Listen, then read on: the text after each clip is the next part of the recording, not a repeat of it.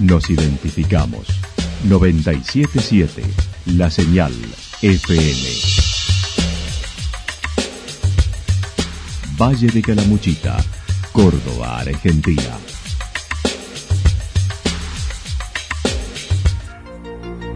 El más completo resumen de las noticias de la región, encontralos todos los días a las 12 y 30, a las 16 y a las 22 horas. Panorama de Noticias. Por la 977, la señal FM nos identifica también con las noticias.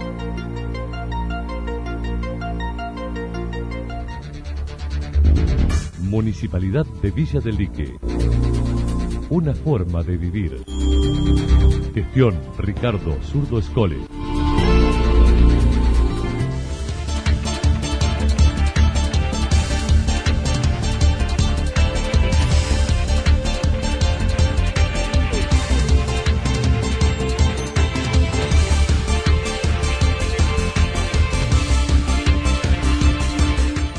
A esta hora hacemos un repaso por la información regional a través de los títulos. Récord de contagios ayer en Santa Rosa.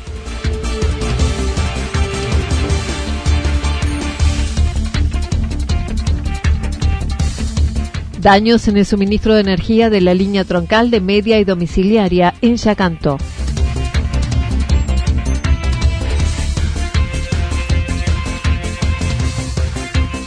Panorama crítico para el turismo. La actualidad en síntesis. La actualidad en síntesis. Resumen de noticias regionales producida por la 977 La Señal FM. Nos identifica junto a la información.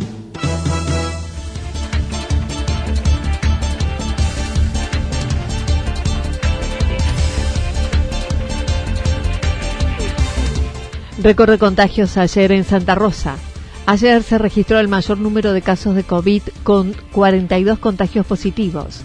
El director de salud se mostró preocupado por el desinterés de la población en general y los jóvenes en particular por no cumplir con las medidas mínimas de prevención. Sí, ayer, el día de ayer, la verdad que fue una jornada muy, muy laboriosa para el área de salud, con 42 casos positivos, así que una cifra que, que ya nos está preocupando, pero nos está preocupando no solo eh, por el hecho de- del número en sí, sino porque estamos viendo y, ayer tuve situaciones personales en donde en la misma vía pública, en, la zona céntrica, eh, se ve el desinterés por ahí de los jóvenes, hasta de algunos adultos, en el cumplimiento de, de protocolo y eso es lo que más me está preocupando, porque ante una situación así, en donde muchos familiares, muchos conocidos la están padeciendo, hemos tenido pérdida de seres queridos eh, en, lo- en las últimas semanas también y veo que la gente todavía no, no toma conciencia y la gente no, no cumple el, el mínimo el mínimo protocolo que es llevar el barbijo puesto. Brindó datos que sorprenden ya que el mayor número de contagiados desde el primero de abril son muy jóvenes. Y el tratamiento que nosotros venimos haciendo a diario nos está revelando datos muy significativos, como por ejemplo de que el 35, tomando desde el primero de abril al día de la fecha, el 35% de los positivos van en un rango etario de 13 años a 25 años. Y luego tenemos el 18% de 25 a 35. Entonces, entre, entre los 13 años y los 35 años tenemos el 55% de los casos positivos. Eso es un dato que, que nos está diciendo algo en donde, bueno, si no, si no despertamos y no nos empezamos a, preocupar un poco, seguramente la cosa, si bien la, la tenemos complicada, se va a ir complicando más con el paso de los días. El doctor Fernando Borrego indicó además se realiza un gran número de testeos, unos 180 en la ex clínica Champaquí, más los que se llevan a cabo en el hospital, totalizando unos 250 testeos diarios y se aguardan nuevas partidas de vacunas, estimando será a partir del lunes que pueda retomarse la vacunación.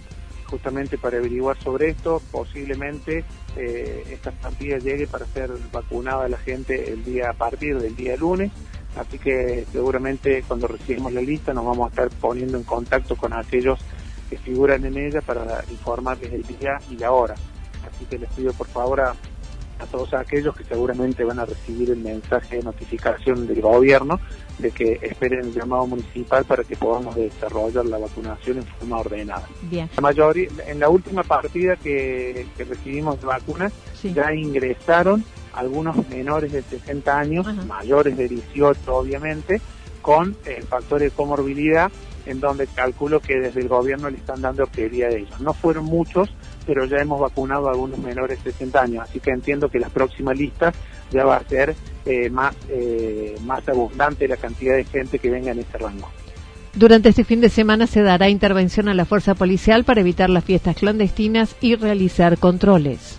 Eh, este fin de semana eh, vamos a tener presencia policial, se van a se van a estar comunicando con la fiscalía, ya, va- ya hay algunos lugares identificados en donde se han reali- realizado juntadas, entonces ayer hemos tenido reuniones con, con, con la policía, con los directivos policiales, para que nos brinden ayuda en este sentido y que podamos controlar un poco todas esas reuniones que, tanto nos preocupan y que en un gran porcentaje de allí eh, salen los positivos, los positivos que tenemos aquí en Santa Rosa. Así que darles ese mensaje a la gente, que se cuiden, que hagamos un esfuerzo. Sé que están todos cansados, que estamos todos cansados de esta situación, pero bueno, eh, tenemos que pensar en el prójimo, en nuestros familiares, todos tenemos eh, mayores eh, de, mucha confianza, así que bueno, este último periodo, Anita.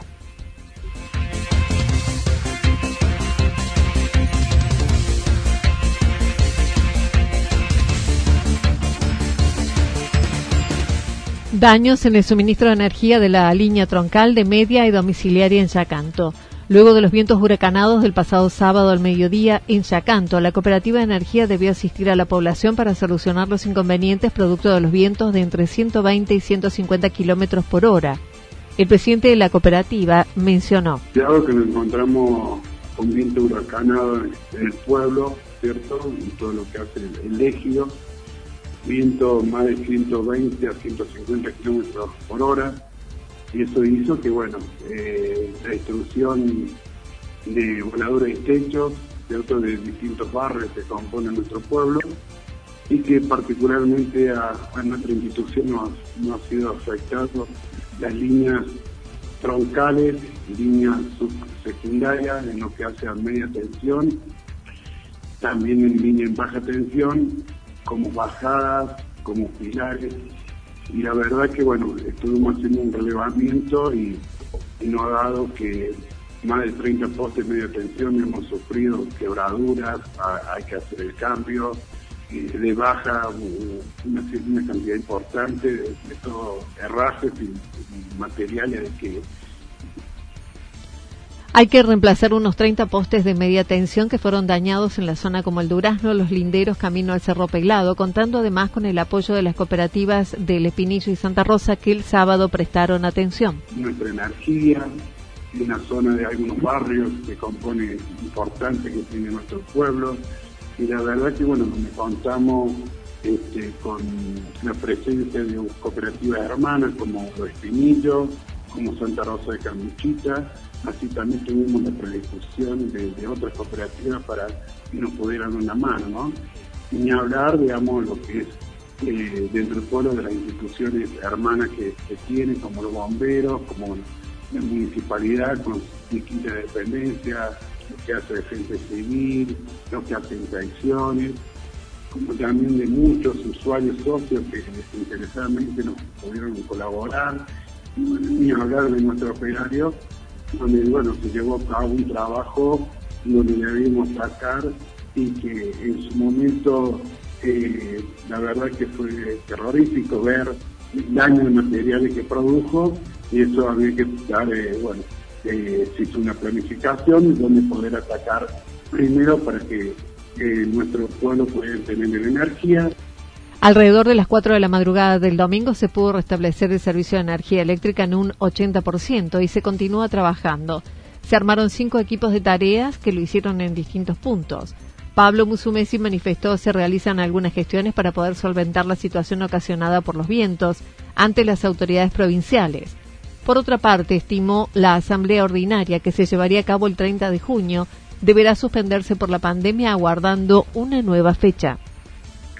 Sí, Anita, tenía una fecha tentativa que iba a ser aproximadamente el 30 de junio, pero bueno, debido a las pandemias donde se ha suspendido, este, eh, no lo vamos seguramente a hacer esta fecha, pero de poder hacerla seguramente vamos a convocar asamblea, este, donde tenemos dos ejercicios ya y momentáneamente están suspendidos.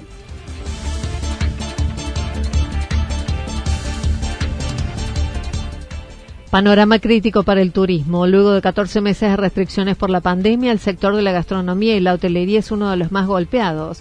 Según el último informe de la Federación Empresaria Hotelera Gastronómica, FEGRA, en ese periodo desaparecieron unas 11.800 empresas. De ese total, unas 3.800 cerraron durante el 2021. Walter Ramírez, del gremio de los gastronómicos de Calamuchita, manifestó se vuelve a restringir el sector más golpeado no vienen las restricciones, vienen las mismas restricciones que hace un año atrás. Eh, puntualmente, en algunos lugares por ahí dejan el sentido común, eh, la libertad del sentido común, ¿no es cierto?, de, no ser tan estrictos. Pero bueno, nos cortan en, nuestro valle, nos cortan el turismo y, bueno, nos cortan las piernas, porque la actividad gastronómica eh, sin el turismo en nuestro valle no existe, ¿me entiendes? Entonces, yo creo que tendrían que haber, tendrían que repensar y si de última eh, ellos están convencidos que el turismo eh, propaga el virus, eh, es lo que decía ya en un reportaje anterior con vos, es que la actividad turística que tanto alardean desde el gobierno provincial y gobierno nacional, y ninguno le da la inyección que necesita. Indicó los gobiernos nacional y provincial no están ayudando al sector y tanto empresarios como trabajadores temen que las restricciones sean por más tiempo hay un montón que ya han empezado a cerrar, es decir, no, ya empezaron con una semana, con 10 días, que van a ser 15, que van a ser un mes, entonces yo creo que no tienen que dar ese mensaje porque eh, seguramente va a haber gente que, va a hacer lo que hizo el año pasado, cerraron en abril y abrieron en, diciembre. y el más golpeado en este caso termina siendo el trabajador, porque yo vuelvo a decir, nosotros desde el sindicato sabemos que sin empresas no hay, no hay trabajadores porque es así. Pero si vos te pones a analizar, o sea, no hace falta ser el gran analista para decir que a, las crisis y a toda la pandemia la termina pagando el trabajador. Se mostró preocupado con el panorama que se avecina, donde no se vislumbra una solución ni las ayudas correspondientes. El panorama, más allá, eh, Anita, más allá del virus, el panorama para nosotros es terrible porque eh, la actividad eh, turística venía cayendo y y de acuerdo a la crisis, más allá que este fin de semana que pasó, que iba a ser excelente, iba a ser una inyección muy grande, pero no no no deja de, de, estar mal la actividad, ¿me entiendes? Entonces necesitamos que realmente eh, se pongan y, tanto que se alarde, más que toda nuestra provincia de Córdoba, que es turística por excelencia, eh, que vengan y realmente hagan el estudio que tienen que hacer para tratar de salvar a, la, a nuestra actividad, porque realmente va a tener una caída terrible y que la caída puede ser que de acá, dos, de acá dos años se levante, tres. Como dice, bueno, pero siempre salimos. Y mientras tanto, el salimos, ¿qué es lo que deja? Pobreza.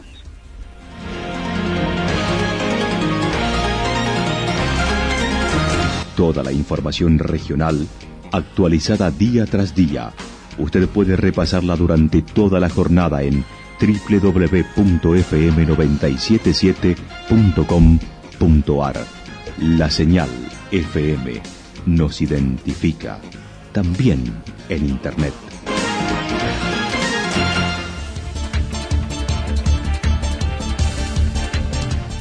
El pronóstico para lo que resta de la jornada indica parcialmente nublado, temperaturas máximas entre 22 y 24 grados. El viento estará soplando del sector norte entre 13 y 22 kilómetros en la hora.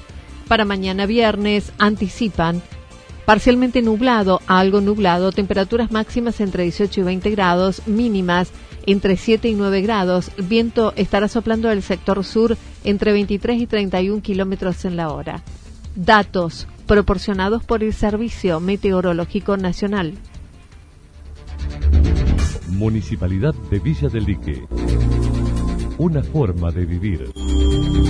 Gestión Ricardo Zurdo Escole. Lo que sucedió en cada punto del valle. Resumimos la jornada a través del informativo regional en la 977. 977 La Señal FM.